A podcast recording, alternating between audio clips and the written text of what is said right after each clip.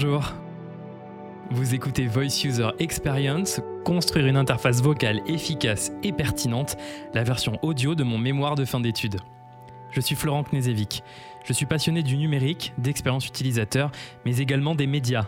J'ai travaillé plusieurs années en tant qu'animateur radio et depuis un an, je suis product owner au sein du groupe Media Meeting pour développer le projet AirZen, une nouvelle radio nationale et une plateforme de podcast en ligne.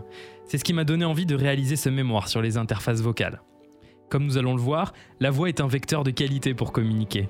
C'est pourquoi j'ai souhaité réaliser cette version audio où vous pourrez retrouver tout le contenu de mon mémoire ainsi que des exemples pratiques. Bonne écoute La parole est l'un des premiers moyens de communication entre espèces. On considère son apparition il y a environ 200 000 ans, mais certains scientifiques s'accordent à dire qu'elle puiserait son origine il y a 20 millions d'années.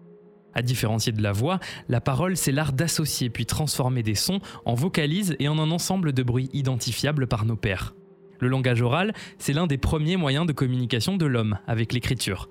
Au fil du temps, la parole s'est affirmée comme l'un des moyens les plus efficaces pour interagir avec les autres. Et selon certaines études menées par Stanford, l'écriture manuscrite permettrait d'écrire en moyenne 33 mots par minute. La dactylographie, c'est-à-dire la saisie au clavier, permet d'atteindre jusqu'à 80 mots par minute. Et enfin, la parole, avec un débit articulé, permet d'atteindre 200 mots par minute. Cette parole permet donc de faire passer beaucoup plus d'informations dans un même temps. Elle a aussi l'avantage d'être plus explicite, plus précise et plus humaine.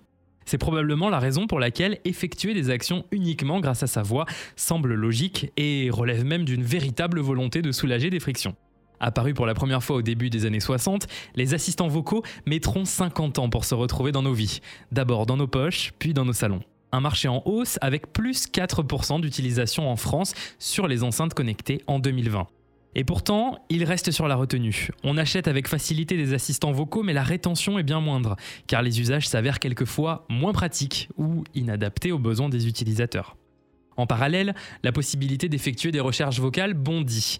D'après Google, 20% des recherches dans le monde en 2016 étaient faites via la voix. Cette année, Siri, l'assistant vocal d'Apple, souffle ses 10 bougies. Et si les assistants vocaux et les enceintes connectées semblent pour certains des gadgets, ils offrent une véritable alternative aux interfaces visuelles classiques, à condition d'être conçus à bon escient.